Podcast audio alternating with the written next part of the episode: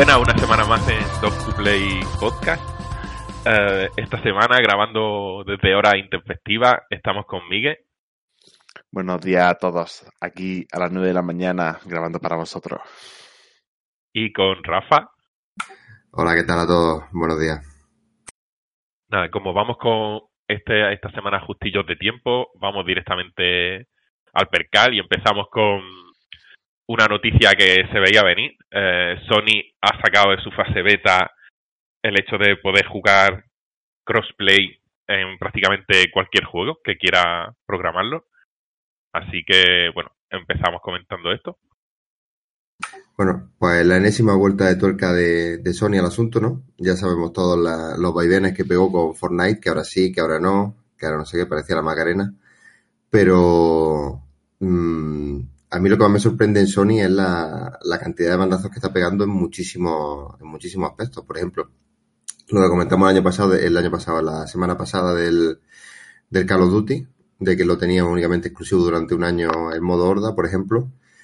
O, o, estos bandazos tan grandes que están, que están pegando con el crossplay. Yo creo que actualmente es una compañía que tiene, que tiene poco claro si quiere seguir en las posiciones antidiluvianas, por así decirlo, de monopolio total, que tan, que bueno, que tan, que tanto éxito le han dado en, la PlayStation 4 o quiere modernizarse, ¿no? Yo actualmente me lo imagino allí todo en una, en una sala de reuniones decidiendo, pero yo creo que deberían de, centrarse un poco más y, ver realmente hacia dónde quieren llevar la compañía. Pues yo creo justamente lo contrario, la verdad. Creo que Sony está midiendo muy bien los tiempos. Es decir, él sabe que en esta generación él tiene la batuta y no lo ha dejado, no lo ha soltado hasta prácticamente el final del todo. Y ahora que llega al final, pues suaviza un poco, por una parte, para eh, quedar como buena gente, ¿no? De, de cara a las nuevas salidas que hay ahora, a finales del año que viene. Y y no sé, me parece, es un poco... Yo es que soy muy mal pensado para todas estas cosas, la verdad. Yo creo que Sony está aquí mm, jugando un poco a ser Dios.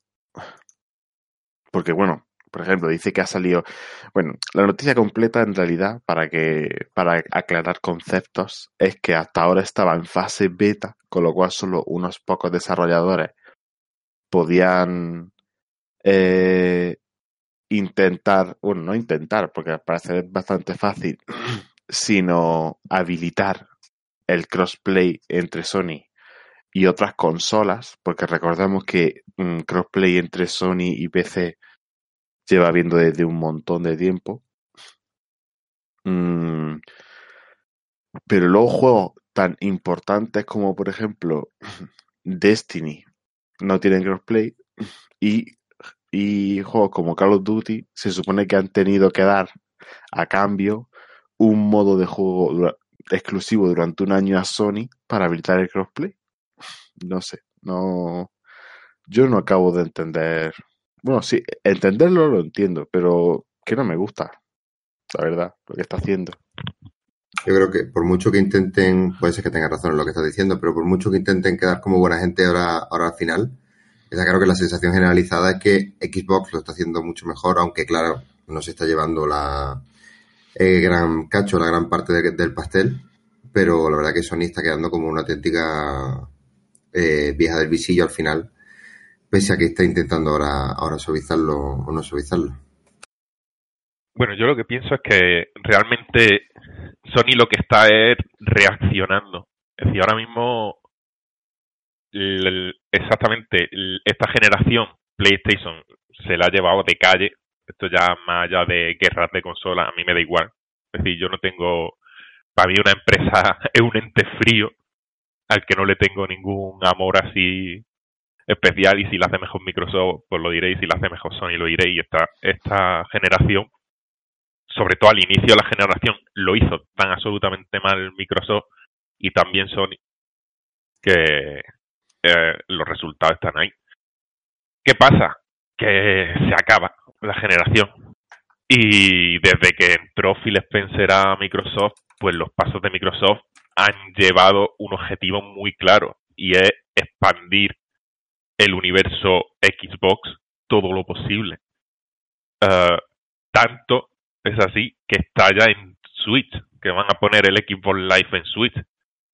Mm, no sé si Sony quiere ser una mini isla eh, en la que todo el mundo se compre su Call of Duty o su mm, Destiny 3 y pueda jugarlo con sus colegas en cualquier consola, mezclando consola, ordenador, no sé cuánto, y que sea Sony la que esté siempre en plan de no, es que yo no puedo porque porque es que tengo una PlayStation y no puedo jugar con el resto.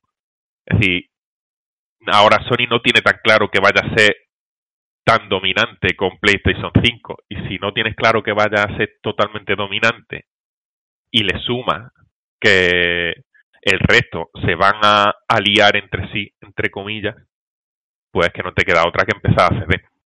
También hubo una noticia el año pasado, que la comentamos en el podcast, de que todo el mundo sabe que los servidores de Microsoft, los Azure, dan como 50.000 vueltas a los de PlayStation y habían hecho un pacto, eh, bueno, un pacto de que, se lo, de que le iba a alquilar la tecnología. Y ya en ese momento dije yo, veremos a ver si esto no abre puerta a que se empiece a hacer crossplay y se empiece a, a digamos, lubrificar esa relación de me niego a cualquier cosa. Entonces, bueno, Sony está haciendo lo que tiene que hacer para no quedar atrás, pero pero efectivamente por ahora todo lo que ha hecho Sony es bastante reactivo. En eh, la siguiente noticia, que ahora hablaremos de ella, mm, va en el mismo sentido. Mm, a ver si, teniendo en cuenta que tiene una posición de dominancia, hace algo que nos sorprenda y que, y que digan, mira, eh, esto no lo había hecho antes nadie. Más allá. Habla, habla.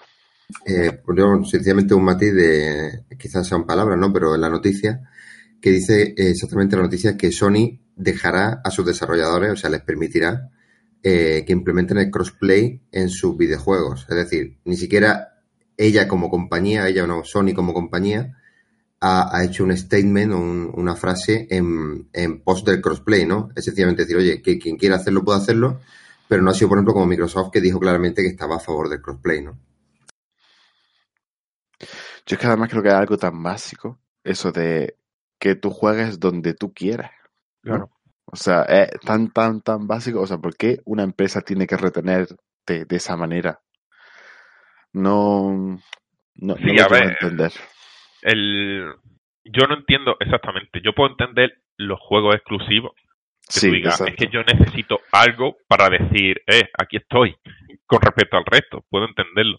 Lo que no puedo entender es que si el mismo juego se comparte con la tecnología que hay hoy, que hay tecnología de sobra para jugar con todo el mundo, digan, no, no, mi comunidad está cerrada y jugamos solo. Hay un, hay un fleco en todo esto que sí me parece interesante y moviéndome por foros lo he visto de gente que, que es consolera y es que dicen que no quieren activar el crossplay porque en PC hay muchos más cheaters. Y eso sí es verdad. Em, todo el mundo sabe que el principal foco de hacer trampa en juego está en PC. Entonces a lo mejor una persona que juega en PlayStation dice, joder macho, yo no me como a tramposo. En el Apex Legends, por decir un juego, eh, paso de activarlo para que me vengan cuatro chinos que tienen lo de ve a través de muros y, y el aimbot. Entonces puedo entender puedo entender que, que no quieran. Es un aspecto a considerar. Acabo de decir cuatro chinos, así que probablemente me echen de este podcast. eh, el eh, nada. El ataque de dos va a ser real pronto. A, ese, ese ejemplo que tú has puesto lo solucionó hace un montón, montón. Eh, el Rocket League, el juego este de cochecitos con una pelota. Simplemente dejando que tú decidas con qué personas quieres, con qué mmm, personas no, con, con qué, eh, de qué fuentes quieres jugar, ¿no? Es decir, si quieres quitar PC Sí, que de la lista ah, de crossplay, pues, pues ya está. Se hacía sobre todo porque era un tiempo en el que a lo mejor pues la equipo daba lag o lo que sea, ¿no? Entonces el partido iba mal. Pero bueno, no sé. Yo es que creo que incluso con esas se debería de intentar hacer un crossplay total. Sí, sí, yo pienso que sí. Y si, el, si, si PC tiene más chetos, pues que, que se trabaje para controlar mucho mejor esos chetos. Que la verdad Sí, es que últimamente yo creo que, bueno, yo soy el jugador principal de PC y uf, lo que son cheats, cheats, mm, ya no es tan frecuente como el tiempo, los tiempos esos de Bueno, es que- CSGO. Depende también, ¿eh? Por ejemplo, el Apex. El Apex, porque nosotros, es que he dicho cuatro chinos con razón, a ver, sí, es que todo es así. El Apex, en Europa, tenemos la suerte de que la cultura mm, gamer, por decir algo, europea, está bastante en contra de, de los chetos. Pero es que dicen que la gente eh, que entraba a servidores asiáticos, y creo que le pasaba a gente de Sudamérica, es decir, en algunos sitios te metían en el server asi- asiático y decían, es que lo normal era jugar con trampa. Es decir, es que allí, si ibas sin trampa, no hacías nada, porque todo el mundo las llevaba, ¿sabes? Entonces, claro, es como, hombre, eh, yo puedo entender ese, ese miedo. A mí, eh, yo, yo cuando jugaba a la Pell Legends, hace ya un montón que no juego, me dicen, no, vamos a hacer un juego mundial entre todos, tal, tal, y yo pondría, quítame China, quítame Rusia, quítame, y me los quitaba todos, pero con una alegría importante, ¿sabes? Plan, yo no quiero jugar con esta gente si, si realmente eh, en su forma de jugar va el hacer trampa. Entonces puedo entender esa reticencia de la gente de las consolas. Eh, también es verdad que ya te digo que en Europa Apex yo he visto algunos chetos, pero no era lo normal. Lo normal a lo mejor que cada cuatro o cinco partidas veía uno y decía, vamos, no te lo crees ni tú lo que acabas de hacer. Yo creo también. eh, mm, bueno, yo he jugado contigo a la pelea en un montón. Y para mi interior creo que por lo menos dos de cada cuatro o tres de cada cuatro personas de las que decíamos, tío ese tiene un aimbot del copón. Simplemente es que o había tenido suerte o era bueno. No, no, pero que, que, que había mucho aimbot de verdad. Es que cuando pusieron el kick cancel tú lo veías. Es que veías como hacía, como el, el trazado, como se te ponía directamente en la cabeza. Y, y no solo ese tipo de, no solo aimbot. Es decir, es que cuando te tirabas volando para aterrizar, había un, había un cheto que es que te hacía ir tres veces más rápido y llegaba a la otra punta del mapa. Y yo me acuerdo que tú ibas tan feliz volando ahí a toda hostia y hacía alguien al lado. ¿qué cojones? Sí, había gente que hacía trampa. No mucha gente que hacía trampa, pero sí la había. Pero bueno, ya está, que, joder, eh, yo siempre digo que lo, contra los chetos lo mejor es el, el shadow banning. Sí, Que los vayan metiendo a todos en partidas de cheto, que te tarde la partida en entrar 10 minutos y que te vaya a llorar a los foros. No sé qué pasa, que el- este juego está muerto. No, no, es que te estoy metiendo con toda la broza, como tú. con Y que, luego se maten, y que luego se maten entre ellos con sus trampas. En fin, Sí. bueno, siguiendo con Sony y su reactividad, em, ha salido una noticia ayer o antes de ayer que PlayStation Now, que es su servicio de suscripción eh, por streaming o por descarga según el juego, eh, ha bajado de 15 a 10 dólares. O de, sí, de 15 a 10 dólares. No, es de 20 a 10 dólares y de 15 euros a 10 euros. Por. Ah, vale, ok, ok. O sea que estaba más Pues- caro en Estados Unidos. Bueno, sí, sí, sí, ahora mismo sí. Iba a decir al cambio, pero lo del cambio está ya, ya no, no, está tan sí, no son 5 euros. pro euro. Vale, pues volvemos a lo mismo. Es que estamos todos con los ojos de corazoncito con el Game Pass, porque ahora mismo es extremo directamente. Yo es que lo tengo, lo tengo en el ordenador y, y le voy dando y digo, tío, no puedo, no puedo jugar a tanto, no quiero ni. Veo, veo ni cómo juego se pasa. Es que Es que ayer metieron el, el, el Dishonored 2, antes de ayer, el Bloodstained que me lo iba a pillar, digo, bueno, cuando bajo un poco ya está en el, ya está en el pass, es que es una cosa, es que es una cosa absolutamente asombrosa. Es decir, bueno, que se está dejando que Microsoft tiene mucha pasta y está diciendo este, este mercado me lo quedo. Yo no creo que esto pueda durar para siempre. Este nivel. Tendrá que llegar el momento en el que no cueste 4 euros al mes. Y ya está. Que cueste 12.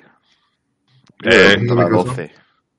A mí directamente, a mí yo pienso que esto por 12, 15 euros eh, es correcto. sí, yo creo que merece la pena. Es correcto. Y bueno, ahí está Sony.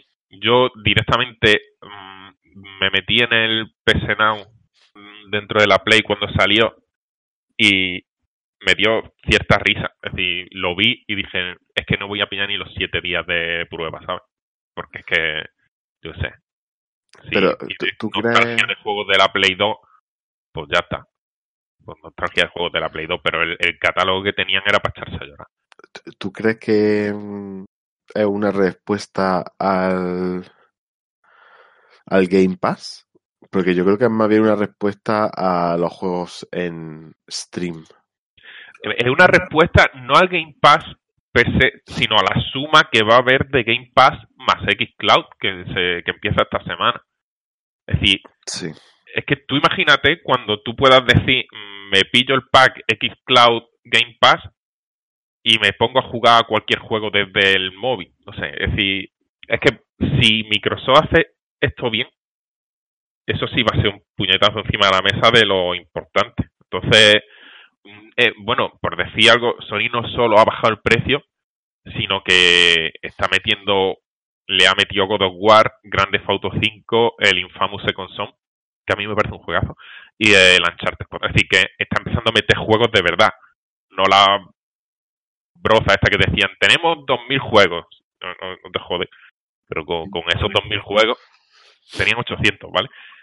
Es decir, sobre el papel, Sony tenía en el PC Now 800 juegos y, y Xbox Game Pass tenía ciento y pico, o algo así. Pero claro, está pasando algo parecido al inicio de las consolas anteriores, ¿no? Reaccionando mucho a lo que a lo que hace la competencia y en este caso yo creo que han llegado muy tarde porque es que, como habéis dicho, poco más que añadir, el equipo Game Pass es que es insuperable ahora mismo. Incluso a 12 euros, 9, 15, lo que sea. Es que es complicado que ese mercado, en economía, quien llega primero a un mercado, es complicado que lo pueda echar luego. ¿eh? Pues eso, ¿eh? Um, es que ya te digo, mm, yo ahora mismo, Sony, pues mm, a mí a Sony me une Santa Mónica, Guerrilla, si me unen los los desarrolladores. Uno es que el God of War 2 va a salir para Play 5, que si hay un The Last of Us nuevo 3 o, o bueno, cualquier cosa que haga Naughty Dog va a salir para PS5, que el Horizon nuevo va a salir para PS5. Es decir, que luego, para mí los grandes exclusivos siguen siendo de Sony. Porque tienen a gente impresionante. Es decir, tienen unos equipos de desarrollo impresionantes. Pero con respecto al resto, yo no lo sé, yo no sé a qué están, no sé a qué, están haciendo, a ver. Bueno, también habrá que empezar. Exactamente, sí, sí, que. O sea, si, si es por juego, si es por. Mm, eh, sí, más que exclusivo, es decir, compañías de videojuegos. Hmm. Sony gana, por lo menos por ahora, por lo establecido y tal. Yo creo, yo creo que entiendo que Sony no puede hacer algo como hace Microsoft de decir los exclusivos día uno están en el Game Pass. Claro. Porque yo creo que Sony gasta muchísimo más dinero en esos exclusivos, 6, 7 exclusivos, ¿no? Digamos, bianuales, 3 exclusivos por año o algo así, que lo que se gasta Xbox en sus propios exclusivos.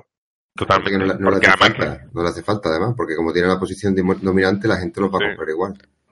Y son muchísimo mejores. Es decir, los exclusivos de Sony son infinitamente mejores que los de Microsoft. Ahí no hay, ahí no hay ni, ni asomo de duda. Pero a la larga, si Sony, digo, si Microsoft consigue que sus, los estudios estos, por ejemplo, que ha comprado nuevos, es decir, todos lo ignoramos, pero por ejemplo, Forza es el referente de, video, de videojuegos de carreras semi-arcade. Sí, sí. Claramente, que lo tengo Y- descargado y- y por el estaban- Game Pass. ¿Qué estaban haciendo los de Forza? Eh, creo que estaban haciendo algo, un, un RPG o algo así. No, no. Han- Sí, sí, bueno, sí, lo, último que han sacado ha sido un DLC del Horizon 4 que le pone unas carreras de Lego. Que eso es otra cosa, vamos. Pero es verdad, Pero- estaba- estaban haciendo algo raro. Estaban pero haciendo algo que no era lo suyo y, y- y me resultó súper llamativo. Joder, eh, no me acuerdo. Bueno, luego lo miro. Eh, que sí, que a ver, y ha comprado para mí una de mis compañías favoritas es Ninja Theory y, y ahora de Microsoft. Sí, yo creo que esa gente ahora mismo están haciendo el Bleeding Age, pero cuando Yo creo, se que, yo pongan, creo que Bleeding Edge se va a pegar una. yo creo que llega tarde, sí. Se va a Eh, pegar un golpe importante, Bleeding Edge. Además, he visto cero hype, cero hablar. sí, porque importante. Pero es que esta gente lo que sabe hacer es juego. Sí, lo que sabe hacer, pues el jefe Juegos de acción. el. ¿Cómo se llama este? Los Ninja Gaiden El, han hecho Devil May Cry también. sí, el, coño, y este que me gusta tanto, el Senua Sacrifice, el Hellblade, Sí, Sí, el Hellblade. que es donde se manejan. Así, yo pienso que Hellblade ya es un historión, a mí me encanta, entonces pienso que pueden hacer un juego serio con más presupuesto ahora que lo ha pillado Microsoft. Lo que pasa es que, bueno, a lo mejor dijeron en, en lo típico, en la época en la que salió Overwatch, pues todo el mundo dijo, vamos a empezar a programar un, un Hero. eh, no sé, pero bueno, por ejemplo, ahora a finales de mes sale Outer Worlds de Obsidian y está el día 1 en el Game Pass, creo. Sí, sí, sí, sí, sí que lo está. Vamos, es que es algo increíble. Y bueno, y, y Outer Worlds en sí no es exclusivo porque el juego ya estaba siendo hecho cuando Microsoft compró Obsidian, pero que aún así, no sé, creo que Microsoft tiene más visión de futuro con esto del Game Pass, porque creo que a la larga sale mejor que tenga un cliente tan fiel, ¿no? Que paga Claro. todo religiosamente mes a mes, que que pague 60 euros cada cuatro o cinco meses, o pueda no pagarlos, vamos. No, y que bueno, que luego, es decir, tú te compras, tú te pillas tu Game Pass, pero luego te sigues comprando juegos. Sí, Sí, pero no juegos de equipo, de, de no, Microsoft. exclusi- ¿no? no exclusivos, vaya. Exacto. El Game Pass es muy apetecible, sobre todo para los jugadores como nosotros de PC, en mi opinión. Por lo menos actualmente. Porque te, te permite tener todos los exclusivos de Sony que los podéis ir comprando, como habéis dicho, y después todos los, todos los de PC, que, que están prácticamente, están todos los del equipo. Así que yo creo que en eso es, es un- una apuesta ganadora, claramente, para los jugadores de PC. Bueno, los exclusivos de Sony realmente. Ah, bueno, si, si te compras la Play, claro. Si Claro, como claro, consola tienes la Play, quieres decir. Sí, sí. Sí, no lo sé. Yo mm, estoy abierto a todo. Tengo curiosidad por cómo se va a desarrollar eh, el año que viene con las nuevas consolas y tal. Sí, pero por, te- por terminar el, el asunto, de nuevo, es otro, otra reacción de Sony, ¿no? Por hablar un poco de- del tema en sí, pero que no, que no lo han puseado ellos desde el principio. Es decir, ellos tienen una idea, la ponen cara, no, es como da la impresión de que no creen en ella desde el principio. Igual es una estrategia, como dice Miguel, ¿no? Pero a mí me da la impresión de que no creen mucho, están sondeando el mercado, pero no están dispuestos a abrir, abrir camino. Por ejemplo, como está haciendo con Game Pass Microsoft, ¿no? Es la impresión que a mí me está dando personal. Sí, sí, el típico gigante que se mueve lento en todo. Sí, avanza muy lento. Tiene mucha inercia y no puede girar demasiado rápido, quizás. Vale. Eh, bueno, seguimos con noticias. Adiós, Ani, ya hemos, Hasta luego. ya hemos hablado suficiente. Eh, una noticia así buena para jugadores de PC. Mm, llega por fin el Red Dead Redemption 2 el 5 de noviembre. Bueno, pues quien solo tenga PC no lo haya podido jugar es un juegazo. Eh, y ahora mismo el online está súper bien. Están dándole mucha, mucha tralla al online, metiendo eh, perfiles de que si puedes ser cazar recompensas, que si puedes ser cazado, que si... Muy, muy bien. Sí, bueno, eh, ya sabéis que Rockstar sus online los cuida un montón. El Gran Theft Auto 5 sigue siendo, es decir, sigue estando entre los juegos más vendidos mes a mes. Es decir, durante años que lleva, es una cosa asombrosa y todo porque tiene un online súper bueno. Y parece que lleva el mismo camino el Red Dead. No tan, no tan bestia como el GTA, pero ahí está. Y bueno, que a partir de ahora se podrá jugar desde el PC. Para mí es un juego que, como ya he dicho alguna vez, me parece un mundo abierto demasiado extremo. No me gusta. sinceramente, yo reconozco que es un juegazo, que no hay por dónde pillarlo, es un juegazo, pero no es el tipo de juego que a mí me gusta. A mí un mundo abierto tan, tan, tan extremo me termina de motivar. Ya está. Si queréis decir algo al respecto de esto, y si no, pasamos de noticias. Es decir, que está también incluido en Google Stadia, ¿no? Desde el, desde el día 1, creo. ¿Google qué? Google Stadia. El Stadia. Google, ¿eso qué es? La plataforma de streaming, de, Eh, streaming de Google. Es broma, es broma, es broma. Eh, Qué maldad. bueno, decir sencillamente que yo soy otro de las personas que lo he intentado, ¿de acuerdo? Lo he intentado, ¿vale? Pero es que el juego es, eh, es demasiado grande, es que no puedes con él. Se pilla el caballo, limpia el arma, trabaja para el juego. ¿Cepilla el caballo? Que sí, que sí, que es que, que el caballo se ensucia y lo tienes que limpiar. Es que es que Si no no no puedes comprenderlo, es que es muy overwhelming. tantísimas opciones que dices, tío, es que yo a veces entraba y decía, venga, voy a avanzar una misión de historia, una, y ya lo dejo. Y de repente, mm, no tienes comida, mierda, voy a cazar. Eh, llevan no sé cuánto, el caballo se ha ensuciado, te vienen tres bandidos, el arma se te encasquilla porque está sucia, limpia el arma. Y es como, no puedo, no puedo. No creáis que cazar es ir para allá y darle un botón. Tienes que No, ponerte no. en modo rastreo, ver dónde está el ciervo, jabalí o lo que sea. Pegarle con un arco desde la quinta leche, que no le da. Seguirlo que está sangrando. Todo esto una hora, ¿vale? Es un simulador demasiado extremo. animal, lo desolla, echas la piel al caballo. La piel se ve puesta en el caballo y de repente dices, mierda, tenía una piel ya ahí que tenía que llevar el curtidor. Pues la la. El curtidor está donde Cristo perdió el mechero y no hay viaje rápido. A por el curtidor a venderle una piel. Es decir, es que para mí es una cosa que digo, yo ya trabajo demasiado. Yo ya trabajo demasiado todos los días para seguir trabajando cuando enciendo la consola. Lo siento mucho. Sí, es el, el culmen del juego de no, no más es siempre mejor. Exactamente. A mí, a mí, es que si ese juego lo hicieran un poco más arcade, es decir, que si pilla una piel, la piel hiciera y se metiera en su en, en el bolso de Mary Poppins típico de los videojuegos, ese tipo de, de calidad de vida que te dé para acelerarlo ah, sería estupendo, pero para mí ya te digo, vete a pescar, no sé cuánto, tu campamento tiene hambre, y yo cabrones, trabajar, porque es que luego los del campamento son para matarlo que sí, son personajes súper trabajados, pero es que tú estás ahí, venga a meter dinero y ves que supuestamente estamos todos aportando y, y llegas tú, toma, 600 dólares y ves el resto que ha puesto entre todos, 5 dólares. Soy unos putos pagos, cabrones, hace algo.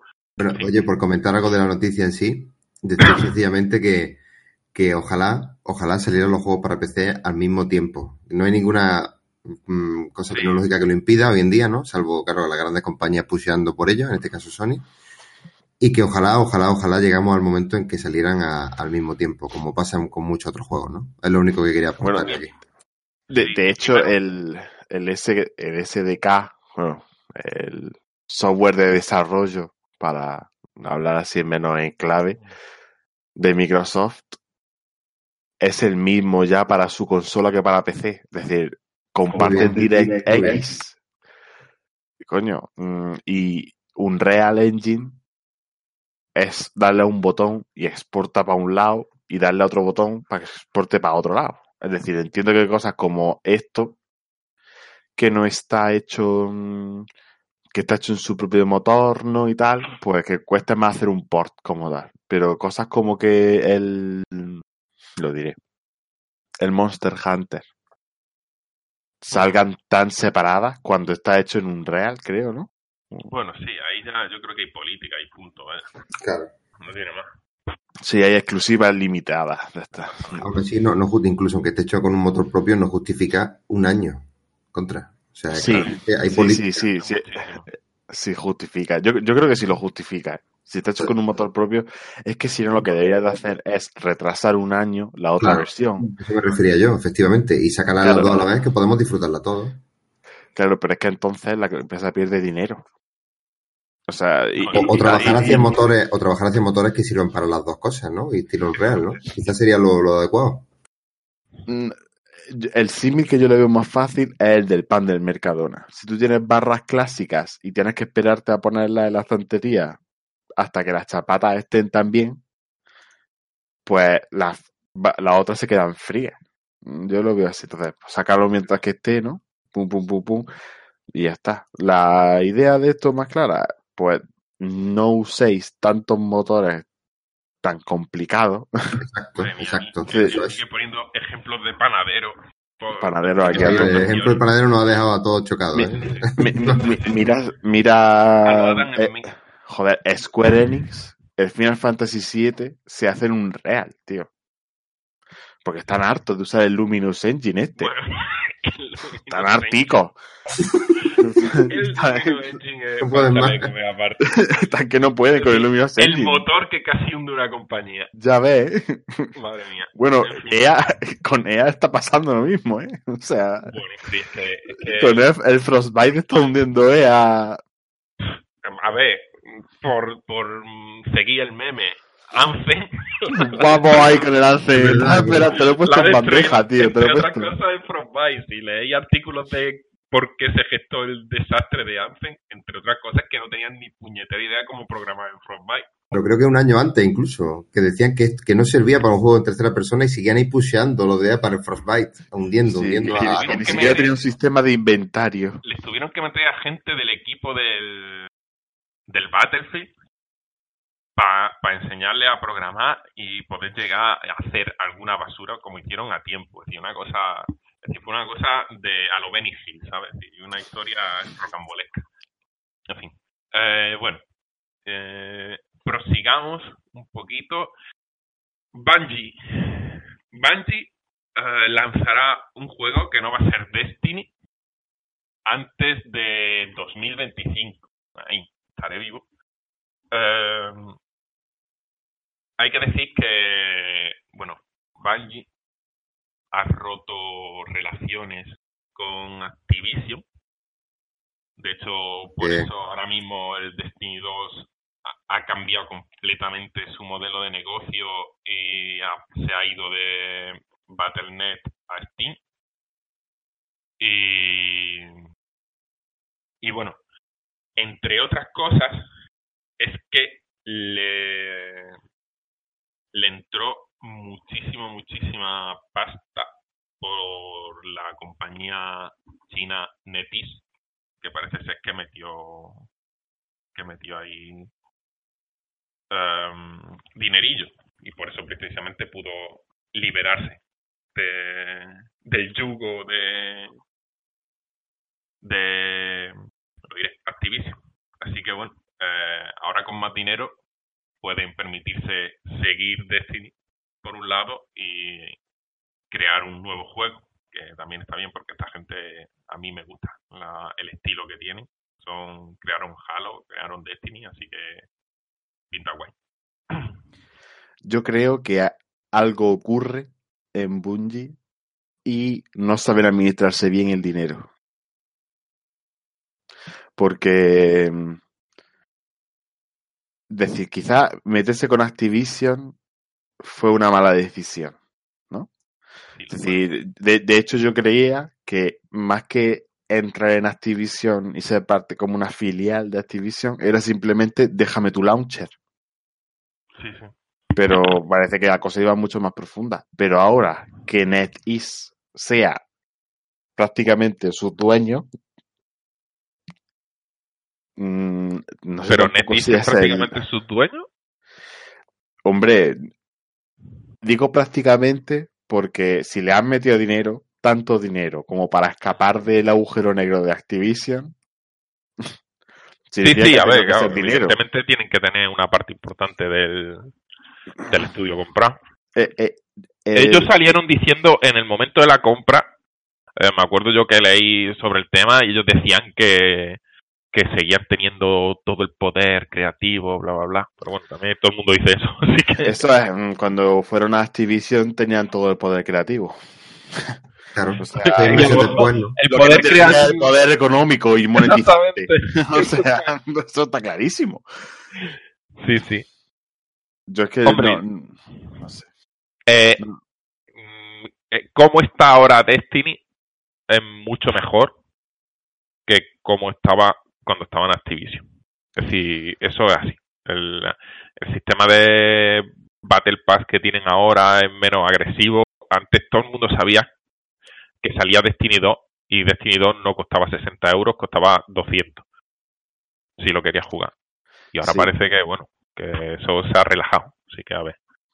Porque es que lo último que fue ya grandioso es en Activision fue te meto el DLC de pago 40 euros y el pase de temporada que son otros 20 euros es decir te hago el combo te cae todo tienes que comprarte el, el DLC y una vez que te has comprado el DLC si quieres disfrutar de todo el DLC paga otros 20 por el pase de temporada. Es decir, increíble, fue increíble. La, las barrabasadas que ha hecho Destiny a nivel de monetización, tanto el 1 como el 2, mm, son para que, sub- pa que subiese estrella. Sin embargo, el juego es tan bueno que es el segundo shooter más vendido. Sí. Yo en ge- en general eh, es que no, no lo entiendo. No, no entiendo cómo sigue tan arriba Destiny 2. A mí me encanta el juego. De hecho, lo bueno. estado jugando muchísimo. Pero, tío, el sistema de monetización tan, tan... De hecho, ahora mismo está igual. Es decir, tienes que comprarte Shadowkeep, ¿no? Que es la nueva expansión del juego, que te costará, que te digo, tus 35, 40 euros, ¿no? Em, y aparte, creo, ¿no? Que tienes que comprarte el pase no. de batalla, este, ¿no? ¿Qué dices? No, no, no, no. Espérate, ¿sí? Entonces lo No entendí lo yo. sé, no lo sé. Espérate, esto hay que... Eh, retrata la primera diferencia... Parece que no. Vale. Uh, esto, esto lo vamos a mirar bien y decirlo en el próximo. Porque yo tenía, yo estaba convencido que te compraba el de este y ibas que chutaba, pero a ver si me estoy equivocando. Vale, el primer pase del año 3 llegará junto a la expansión Bastión de Sombras. Bastión de Sombras es la raid, creo, ¿no? La siguiente raid. No, esa es el jardín. No, no, Bastión sé de qué. Sombra es la.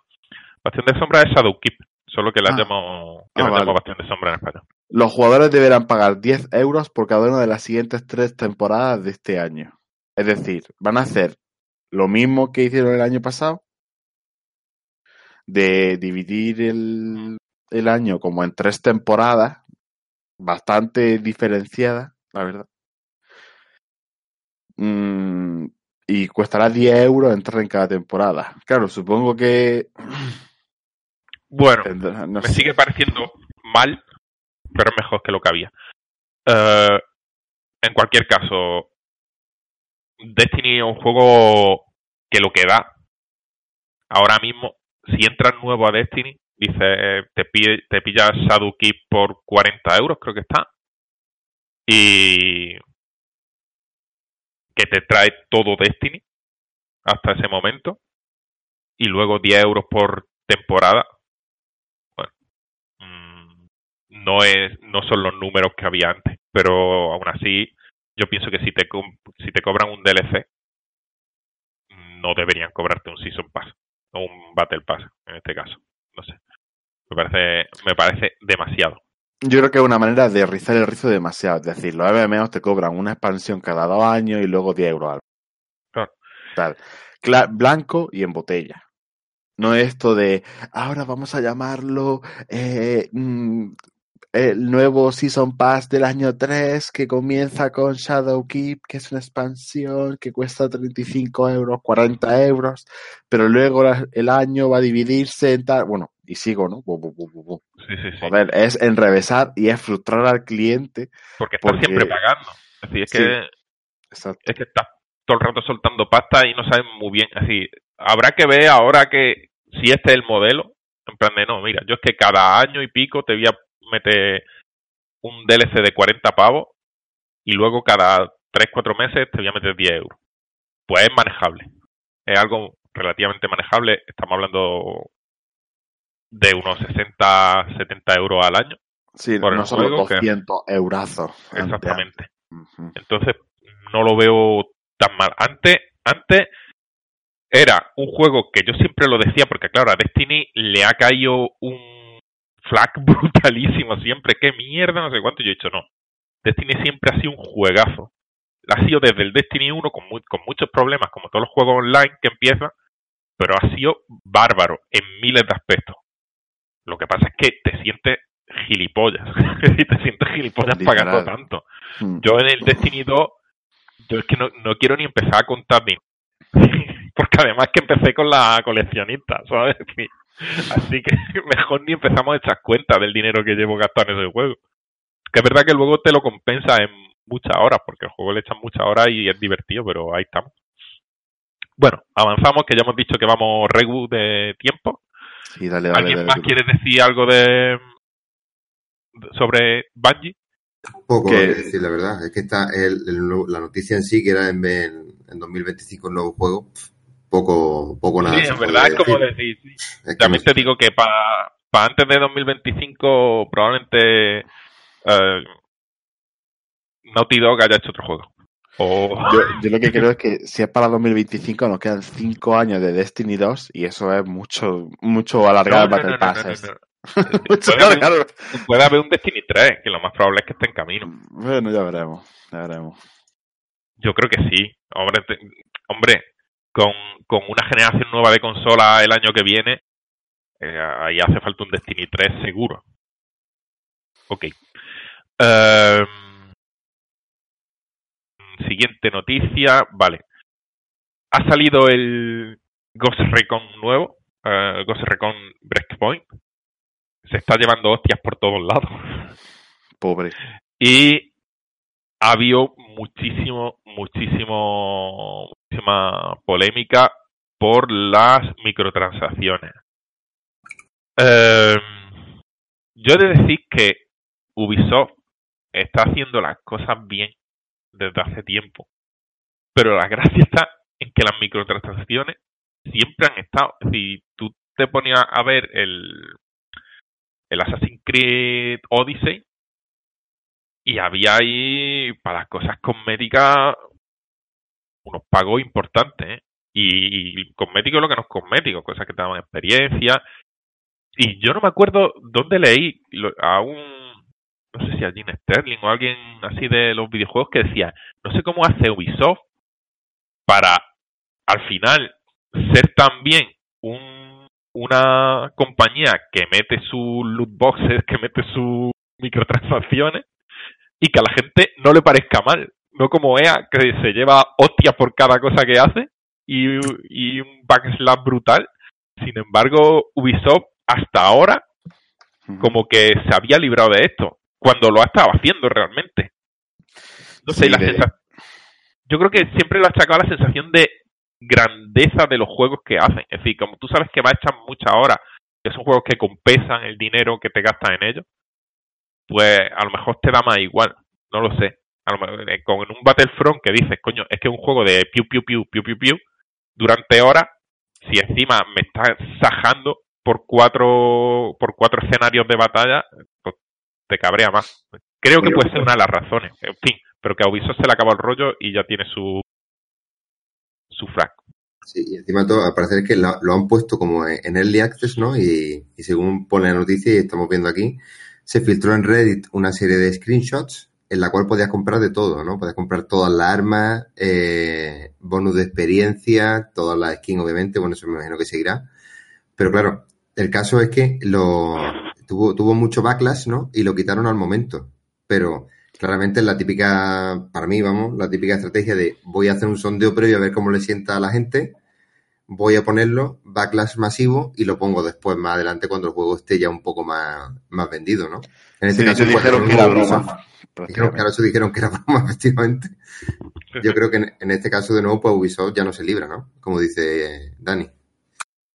Mm, a ver, es que a mí te dicen, no, eh, te vamos a meter los time savers, que es como... Eh, no me sale en español. Se eh, llama amistosamente ahorradores- mm, ahorradores tiempo. experiencia, prácticamente. Vale, sí. Es que- pues es que realmente eso no es un pay to win, eso es un pay to win. Claro que es un Si, pay to si- win. si- si yo puedo acceder antes Al M4, Ah, por ejemplo. a- a- al nivel al nivel superior del juego, digamos, vamos, no sé cómo se, se hará en este Ghost Recon. Vamos a suponer, yo llego antes a nivel 50 en Borderlands. Pues que desde ese momento me estoy equipando con equipo de alto nivel y cuando le dé a jugar al multijugador, pues tú que estás llegando llega hecho una basurilla y eso pasa. Ya, muchos juegos multijugador cuando tú llegas y empiezas a jugarlo a nivel alto, te encuentras armatostes de gente que dice yo no sé qué hago aquí, si me está, si estoy recibiendo por todos lados. Pues eso en, en mi, en mi tierra es un pay to win como una catedral. Y ellos dicen que es un time saver, ¿no? Han dicho también. sí, sí, pero es un pay to win absoluto, claro. Pero además hay un concepto filosófico dentro de lo que es un time saver. Es si necesitas time saver en tu juego es que tu juego no es lo suficientemente divertido como para que no quiera ahorrar tiempo en él. ¿Sabes lo Es que te verdad. digo? Sí, eso es verdad. sí. Es decir, uh, vas a poder terminarte el juego mucho antes. Bueno, pues esa es la esperanza que tienes tú en que tu juego mole. Oye, ahí hay una cosa filosófica chunga, ¿eh? Sí, sí, sí. Pues coño, si tu juego es una puta basura que necesita que me gaste más dinero con tal de terminarlo antes, pues tú, yo qué sé. Ahí estamos. Hmm. En fin, que no sé. Esto de los time es una cosa que a mí no me gusta nada. Creo que divide mucho a la base de jugadores de los juegos. Y, y ya está, tío. Si es que al final, hostia, a buenos ítems cosméticos. Si lo, si entre, si los puñeteros jugadores somos unos frikis. Si, si a mí me pone un, un traje en condiciones, se te van los ojos y dices, hostia, ahí sí me lo pillo. Hay mucho, mm, muchos eh, juegos que han sobrevivido con cosméticos sobradamente. Mira, Overwatch, mira, yo qué sé, es hacerlo bien. Es hacerlo Sí. bien y ya está. Pero coño, no me ponga en plan de vas a ir siete veces más rápido o te voy a dar el arma que deberías estar con ganas de jugar para que te salga, de tener un poquillo de miga, no, te, no pasa nada, te la compras. Yo qué sé. Mira Fortnite también, eh, aunque no nos guste Claro. decirlo, está claro que es un ejemplo No, perfecto no, de monetización Fortnite no es- agresiva. Está claro. Sí, sí, sí. Sube al nivel 90, Fortnite tienes todas las skins Fortnite es- potentes, cómpralas. es increíble. Además que el pase de batalla te da tantísimas cosas. Es decir, mm, eh, yo como juego al PvE de Fortnite, de vez en cuando miro el pase de batalla porque me lo puedo comprar por las fichas que consigo en el PvE. Y te da un montón de skins, pero es que esas skins pueden evolucionar por cosas que hagas dentro del juego, en plan de mata a 25 personas con pistola. Y esa skin se cambia y no cambia en plan de un recoloreo cutre. No, no, es que cambia. El, el mismo tipo de skin, pero un poquito más chula. Y yo qué sé, ese tipo de cosas, tío. Y la gente se está dejando millones. Y está Epic regalándome juegos cada dos semanas, que por cierto, el de esta semana es Minute. Eh, coño, ¿por qué? Pues porque lo han hecho bien. Pues copiar ese modelo. Ese modelo que no rompe para nada a la base de jugadores. Todo el mundo sigue teniendo las mismas oportunidades, pero el que quiera va ultra chulo con sus cosas, tío. Mm. En fin. Bueno. Vamos a continuar. Vale, esta noticia me cabrea especialmente. si no venía cabreado esto, esto me cabrea más. Eh, la, los premios de la VGA, WGA, que es la Asociación de Escritores Americanos, hace, creo que fue hace cinco años, una cosa así, empezaron a meter eh, premio anual a escritores de videojuegos. Y básicamente, yo que sé, por ejemplo, el año pasado se lo llevó God of War. Y este año han decidido que los juegos no tienen suficiente calidad como para participar ahí. Lo cual, en fin. Eh, yo, sinceramente, me gustaría saber cuántas películas de, el, de hace un par de años, de 2019, no, de 2018, eh, tienen mejor guion que God of War. Cierto, pero bueno. Es un rollo elitista feo. ¿Qué le vamos a hacer? Y que lo van a pagar, en cierto sentido lo van a pagar. Yo siempre pongo aquí la- el ejemplo del, del fútbol y de los Juegos Olímpicos, que la Olimpiada, los Juegos, el fútbol, eh, como que quisieron formar parte de los Juegos Olímpicos, pero dentro del Comité Olímpico Internacional lo, lo desecharon por juego demasiado, por ser, por ser poco atlético. Entonces montaron ellos su FIFA, montaron su mundial y ahora el, el fútbol da 50.000 veces más dinero. Pues a esta gente le va a pasar una cosa igual. Si Pues sí. les guste o no, los videojuegos están para quedarse y la escritura de videojuegos es tanto más artística que la escritura de películas, por ejemplo. Pues, Joder, pues yo creo, pues yo estoy, no estoy, no, no concuerdo contigo. En Yo parte. Porque mm, creo que a la escritura de videojuegos le falta un hervorcillo. Pero que le falta un hervorcillo.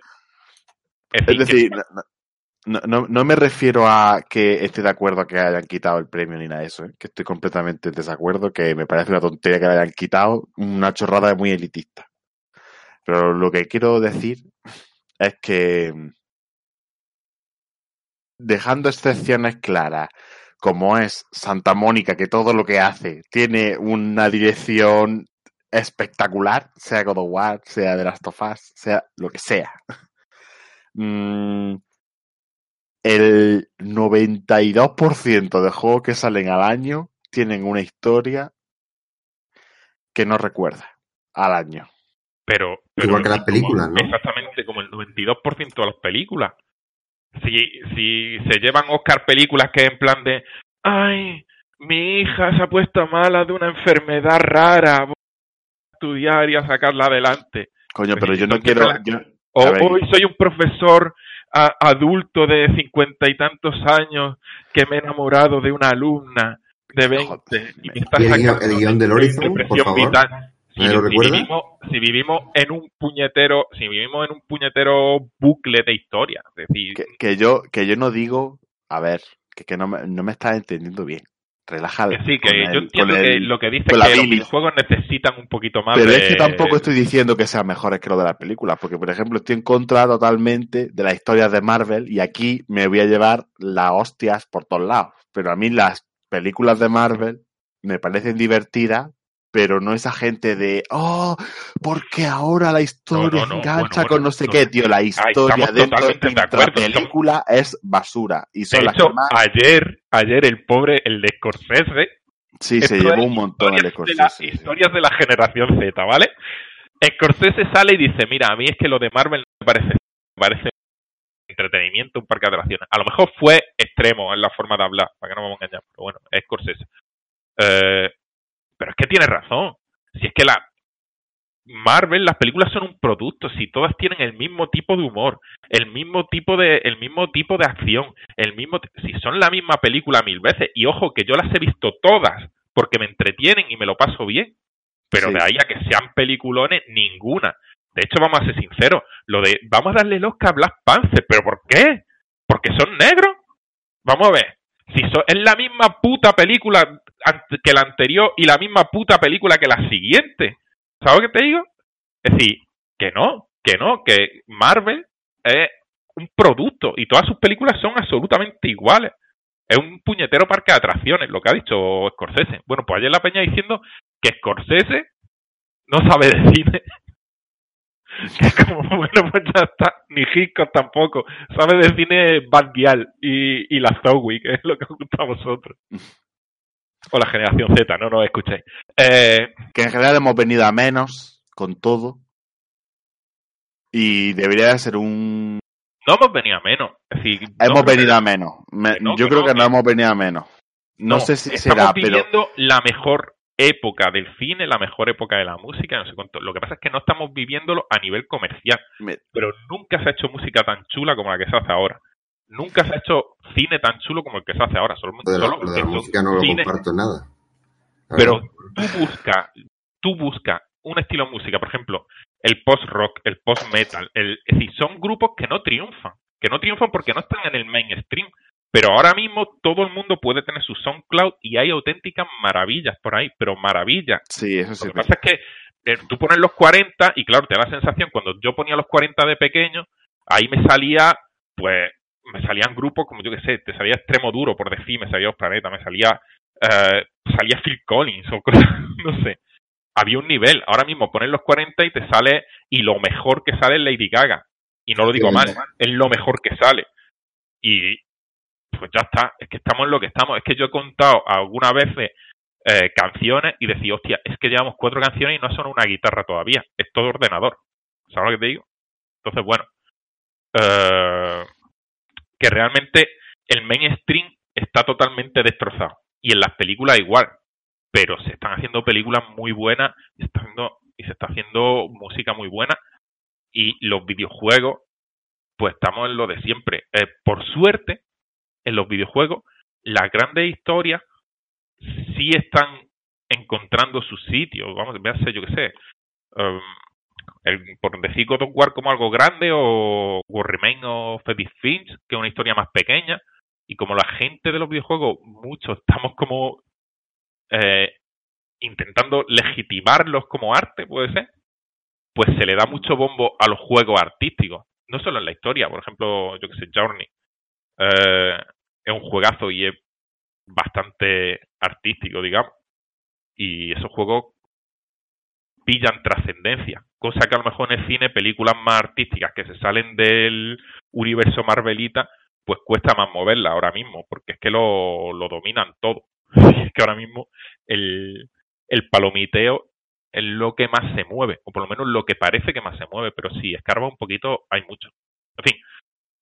Ah, mini, atención al, a la escaleta. Mini consola saca cuartos. Mega Drive. La verdad. No, No me no, no, dejes- no, no. Espera, no, Dejamos no, que, dejemos que cada uno defienda su argumento. Mega Drive. No, no, no, no. Yo solo leo lo que pone aquí, con lo que no estoy absolutamente. De hecho, no pone Mega Drive de acuerdo. ¿vale? No, no, no. Así la ha puesto en el guion. Mini consola saca cuarto. Echa el huevo. Lo que hay que aguantar. Venga. A ver, empieza. Bueno, Miguel, di, di tu mierda. di lo que tengas que decir. A ver. Ponemos a tu hermano que va a ser la yo voz de la hablo aquí, yo soy el típico mm, troll de Twitter, ¿vale? Yo no tengo la Mega Drive Mini, yo no tengo la PlayStation Mini, yo no tengo ninguna Mini, ninguna. Pero porque creo que es un sistema de exprimir económicamente la... ¿Cómo se dice? La nostalgia. La nostalgia, exactamente, de una manera súper, súper fea. Ya está. Y ya está. Es, es he sacarte cuarto por nada. Vale. Yo, antes de que hable Rafa, voy a decir: estoy de acuerdo contigo. Estoy de acuerdo. Entonces estará de acuerdo con mi escaleta mini consola saca No, cuarto. no, no, no. Sí, en parte. Pero, por ejemplo, yo, eh, es decir, que nunca he sido Nintendero, así que mm, no me llamo mucho la NES y la Super NES. Entonces, nada. Pero, por ejemplo, la PlayStation 1, que sí ha sido para mí la gran consola, digamos, no me la pillé. Es decir, dentro de el hecho de que evidentemente estas consolas retro mm, pues están para lo que están, están para gente que ya es mayor y ha jugado con ella y les da nostalgia y decir, oh, voy a jugar otra vez al Street of Rage o voy a jugar cosas que por cierto se pueden hacer por emuladores, pero bueno, que te da ese, ese rollo coleccionista, más el tacto, los mandos yo lo he cogido y te lo juro que me ha dado cosquillillas por el cuerpo al coger el mando de la Mega Drive otra vez, ¿eh? no es broma. Entonces tiene ese punto nostálgico, más el hecho de que la consola esté bien hecha. Es decir, es que PlayStation 1 creo que va por los 15 euros ya. O empezaron en plan de 90 y hicieron una puñetera mierda de consola, porque hicieron una puñetera mierda, la van bajando de precio y ya es que la ven en oferta a 15 euros, que dentro de nada te dirán, No, y si te la llevas, y si con los llevas la regalan en navidades. Sí, sí. Entonces, que dentro del hecho de que sí, es un abuso de la nostalgia, se puede hacer bien o se puede hacer mal. Exacto. Y como ahora nos va a decir Rafa, eh, Mega Drive eh, lo ha hecho muy bien, muy, muy bien. Así que comience usted, Rafa. Bueno, vamos a ver. Eh, por dar algo de información objetiva antes de dar mi opinión, ¿vale? Que lo veo también pertinente. Voy a hablar un poco de la, de la videoconsola que yo la recibí el jueves gracias a una reserva que hice que la recibí un, un día antes de, de, lo que recibió prácticamente casi todo el resto de los mortales, así que estoy muy contento. Y también unos calcetines muy bonitos del Atlético de Madrid. Gracias, Extralife. Gracias, gracias, Extralife. No lo iba a decir, pero gracias. La verdad que se han portado, se han portado muy bien. Merece la pena decirlo, ¿no? Bueno, antes que nada decir que yo tengo todas las videoconsolas mini porque me considero un coleccionista y las he jugado todas, ¿no? La PlayStation Mini la compré a 25 euros cuando la puso el Mediamar, el, una cadena comercial, Mediamar, sí, Mediamar. No nos paga nadie, lo prometo, no nos paga El media, el media más. El media, una con una, una cadena. Si alguien nos está Vale. escuchando, que nos patrocine, por lo que, menos, que vamos nos que- patrocine. que esto no es ilegal, que, que, que nadie nos va a dar dinero por publicidad. Podemos decir todos los nombres que Por queráis. favor, que alguien nos dé dinero. Tengo la dinero, reserva claro. del, de Last of Us en Game. Eh, me gusta Extra Life. Venga, Bueno, Vamos venga, a- vamos a quitarnos vamos a este seguir, miedo. Vamos a seguir. Bueno, seguimos, seguimos. La consola, yo le tengo todas, la verdad que las dos mini de Nintendo están las dos muy cuidadas. Sobre todo la Super Nintendo la veo es- especialmente cuidada, ¿no? Pero en esta consola, bueno, sin poner la de Sony, que es pues, una bazofia infame, básicamente. Todos creo que pensamos lo mismo, los juegos sin traducir, etcétera. Pero bueno, centrándonos en la Mega Drive, eh, desde la caja hasta cuando la abres con los dos mandos que son reproducciones perfectas y estoy hablando de una persona que ha jugado mucho a la Mega Drive original en sus tiempos y que la, tiene, la tengo todavía en mi, en mi colección. Eh, desde la selección de videojuegos, aunque ahora hablaremos con ciertas reservas de eso, hasta incluso cómo está hecha la videoconsola. Es que está hecha con un mimo especial. No sé, Sega lo ha hecho muy bien. A Sega aquí. Y creo que si, si te merece la pena y eres un coleccionista, te merece la pena pagar los 70 euros que vale por ella, o 70 y pico. Porque está muy bien hecha, tiene un cariño especial desde incluso cuando la enciendes. La música de los menús es totalmente original. No me acuerdo ahora mismo el compositor, pero es un, un compositor famoso de Mega Drive que le ha hecho música especial incluso todos los menús, todo muy, todo muy ochentero y así muy de los 90. Y, y en general la selección de juegos que le han puesto es muy, es mucho mejor que la, por ejemplo, la que hizo Super Nintendo con su, con su consolas, que son 40, 40 juegos, a los cuales le añadieron después dos, una, un- una revisitación de Tetris y el Darius, que no es muy famoso, pero aunque parezca un personaje del League of Legends, es un buen juego también, ¿no? Eh, la colección de juegos que tiene, como he dicho, es muy buena. Tiene el Trio Rage, tiene el Golden Axe, tiene los dos juegos de Mickey más famosos, los Castle of Illusion 1 y 2, el Dynamite Heady. En general tiene juegos casi todos los relevantes, menos los de Disney, que no pudo ponerlos, y otros que voy a decir ahora. Pero en general puedes pasar mucho tiempo con ella sin aburrirte. Mención especial tengo que hacer antes de meterme en los juegos, al mando. El mando es una reproducción perfecta, ¿no? Del, del mando de, de Mega Drive. Es que se, se siente exactamente igual. Sí, sí. El que hemos traído aquí es el, o sea, el que hemos traído, el que han, han traído de Europa, o al menos con la videoconsola que trae, por cierto, dos mandos, ¿vale? Y un cable HDMI un cable de carga, ¿no? Sin el, sin el bombín típico. Eh, el mando, eh, to- casi, todo el mundo dice que es el más ergonómico que se ha creado en, en la vida, por así decirlo, ¿no? Pero yo creo que, en fin, es un buen mando y se puede jugar muy bien, cumple con su función perfectamente para los juegos que tiene. En cuanto a la colección de juegos, ya he dicho que es muy extensa, pero no obstante, tengo que decir aquí que, eh, pese a los de Disney, que está claro que no se puede por temas de derechos, etcétera, encuentro que faltan otros que tenían que haber puesto, como son el Sonic y Knuckles. Nadie entiende por qué no se ha puesto Sonic y Knuckles, cuando fue el, mejor Sonic, eh, vamos, para toda la crítica. El, el Flashback, el mejor juego de Mega Drive para mí, tampoco está. El Another World, aunque sí lo entiendo más porque han sacado muchas, está para el iPad, está para la, para los teléfonos y tal, y hay mucho- muchas versiones, entiendo que no se haya puesto. Y también hubo otro que era el eh, uno del Pato Donald que tiraba con una, con una pistola, Brad McQuaid, creo que se llamaba, que también está muy bien, que tampoco se entiende muy bien por qué no, no lo han puesto, ¿no? Pero aún así, chapó por, por Sega, creo que es una de las pocas cosas que han hecho bien en los últimos tiempos y merece la pena comprarla. Ahora bien, ojo, ojo, todo lo que he dicho ahora lo podéis hacer con una Raspberry Pi, ¿vale? Como dice Miguel. Es verdad. Os compráis una Raspberry Pi, hay emuladores para tirar para arriba, la conectáis al, al ordenador, ¿vale? Eh, después la conectáis a la tele, le ponéis un mando y podéis jugar con ella. Es decir, está claro que es una forma de exprimir la nostalgia.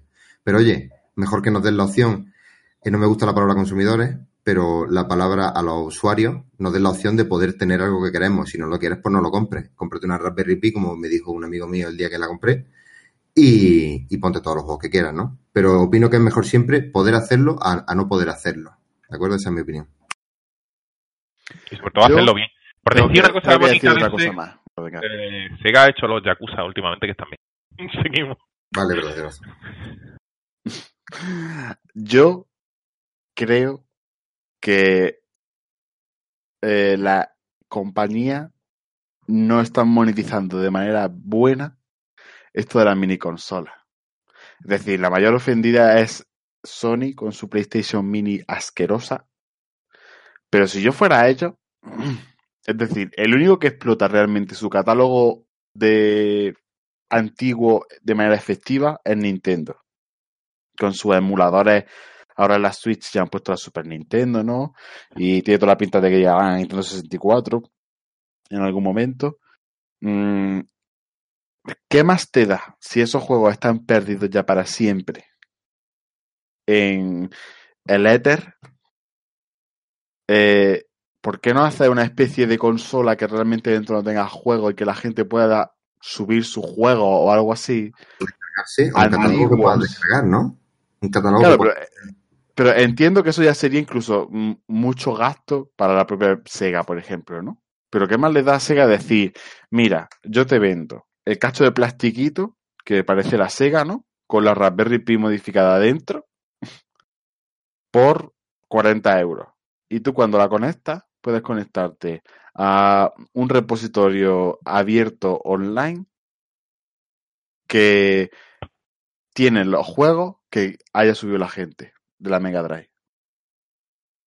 ¿Y qué más te da? Es decir, tú no vas a volver a monetizar en tu vida el Castle of Illusions 1 en la vida. O el Sonic Knuckles, ¿no? No lo vas a volver a monetizar, que lo vas a sacar para la Play 5. Pues joder, pues prefiero. Yo preferiría por lo menos que se me recordara como una consola que apoya mucho el derecho a la conservación de los videojuegos, que cada vez es más difícil jugar a juegos mm, antiguos, Mm. ya sea por teles, porque las consolas se estropean, mm, lo que sea. Es decir, Sony, la versión de Final Fantasy VII metida en la PlayStation 1, es la versión de la E EPSXE, que es el emulador de Play 1 por uno de los emuladores más conocidos. Joder, ha sido tan vaga que ha sido a bajarte la maldita ROM. Joder. Joder, Sony, Sony, verdad. Pero es que, es que Sony, es que lo ha hecho especialmente mal, vamos. Sí, bueno, pero a- me refiero a. Está hacerlo mal, está hacerlo estándar, ¿no? Y luego yo si creo que ahora te estaría va a volver. hacerlo. Lo, lo que habremos discutido es si ahora te va a volver un Richard Stallman de la vida. Vamos a ver. Con esto Eh, de los juegos sí, lo- tío, porque que me lo que molesta. estás diciendo es perfecto. Sí, lo que estás diciendo es guay, pero es. Eres un comunista, tío. Que van a- Mira, yo tengo comprada mm, para la Wii U, porque fui una de esas personas que se compró la Wii U. ¿Vale? El Zelda Skyward Sword. Me lo compré y en el emulador de la Wii, ¿no? Que traía la Wii U. Pues hoy en día sigue saliendo en mi cuenta que yo puedo jugar de manera online. Es decir, puedo descargarme el Skyward Sword y bajármelo. Y Sí, yo Nintendo es que lo hace especialmente el- Vamos, Nintendo sí, es que es muy bien. entiendo lo que bien. decís, que, que realmente. Y el tema de la conservación de juegos es un tema serio. A mí me parece un tema serio que habrá que abordar en todo. Pero. mm, que está hablando de un. Eh, no voy a decir utopía, sino está hablando del mejor de los casos. Si está claro que lo que dice es mucho mejor. Coño, pero evaluamos lo que tenemos. Si eh, evaluamos lo que tenemos, no ¿qué le vamos a hacer? Si, si lo que tú dices es mejor, obviamente mejor, pero lo que hay es bueno, es bueno en comparación con, con el resto de Yo- catálogo de consolas mini. Es que yo creo. Bueno, yo es que estoy ya un poco dejando al lado de las consolas mini, yendo más a lo que es la conservación de videojuegos, ¿no? Mm, todos los Monkey Island de PC, pues se pueden seguir jugando porque hay algún tío que seguramente ha hecho un modo emulador de MS2, no sé qué, y aguanta el juego. El, Pero ¿cómo juego yo al Clonoa de la PlayStation 1? Claro. El otro día salió, eh, leí precisamente, joder, me gustaría decir quién, pero no sé, en Twitter, un periodista de videojuegos, que hablaba precisamente sobre la conservación de videojuegos y decía el currazo que se está metiendo CD Projekt Red, que si son adorables. Sí, en Hombre, Games. Exactamente. Games, Es que. GOG es Good Old Games. Es decir, Sí. Es una plataforma en esencia de conservación de videojuegos. Cogen videojuegos antiguos, los reprograman para poder venderlos y te los venden además sin DRM. Decir, es básicamente lo que tú dices. Es decir, Claro. mm, que por decir aquí rompe una lanza ahí a favor de esta gente de CD Una Projekt Red 20, y, vamos, sí. y, y que seriamente el tema de la conservación de videojuegos, hay juegos que da pena que se pierdan. Es decir, que, que es que se pierden, yo que sé. A mí me daría pena que sea lo que tú dices, los Monkey Island no se van a perder, el Maniac Mansion no se van a perder. Pero yo que sé, otros juegos que a mí me encantaban, el Legend of Kirandia, por ejemplo. Eso, ese juego, yo ahora mismo no sabría cómo jugarlo o dónde buscarlo, ¿sabes? Desde Eh, que yo- yo apoyo a Good Old Game, yo creo, hay que hacerle un anime por los tres, ¿eh? porque chapó por esa, por esa compañía. Sí, sí. Sí, CD Projekt Red realmente lo está haciendo muy bien. Desde siempre, yo creo, además. No sé por qué son así de buena gente, pero lo son. Sí, ¿no? Y además que son viables, tío. Y van a hacer ahora el mejor juego de la historia. Eh, Sale el año que viene, sí. Eh, pues yo creo que vamos cerrando, ¿no? Pues sí, Hemos hablado de todo, no ha habido debate. Yo quería ver que hubiésemos hablado sobre las diferencias entre entre el Borderlands y el Destiny. A ver si... el, el Borderlands se va a convertir como el Anthem a este paso, ¿eh, Dani? ¿Qué, qué dices? Te me refiero a tener, que hablarlo, primera. a tener que hablarlo en todos los podcasts, Ah, si no decimos joder, macho, locura. es que, a ver, ¿Cómo se verdad es que el ¿Cómo se Borderlands... Hostia, cállate, que teníamos que haberlo hablado. Sí, que es un juego, un juegazo. Teníamos que haber hecho review, pero es que el tiempo es el tiempo y es lo que hay. Pero que está guay porque el Borderlands es el, digamos, el inicio de los looter shooters. El Destiny le da un remozado ahí a MMO, hacerle un poco más MMO. Y tienen diferencias que merece la pena decir. No decir si es uno mejor que otro. A mí es que yo adoro ambos juegos, pero creo que tienen diferencias recalcables y que está guay analizar. Sí, podríamos plantearlo. En fin, pero eso para otro podcast. Hasta la semana que viene, que echéis muy buena semana y que juguéis mucho. Hasta luego a todos. Venga, nos vemos la semana que viene. Hasta luego.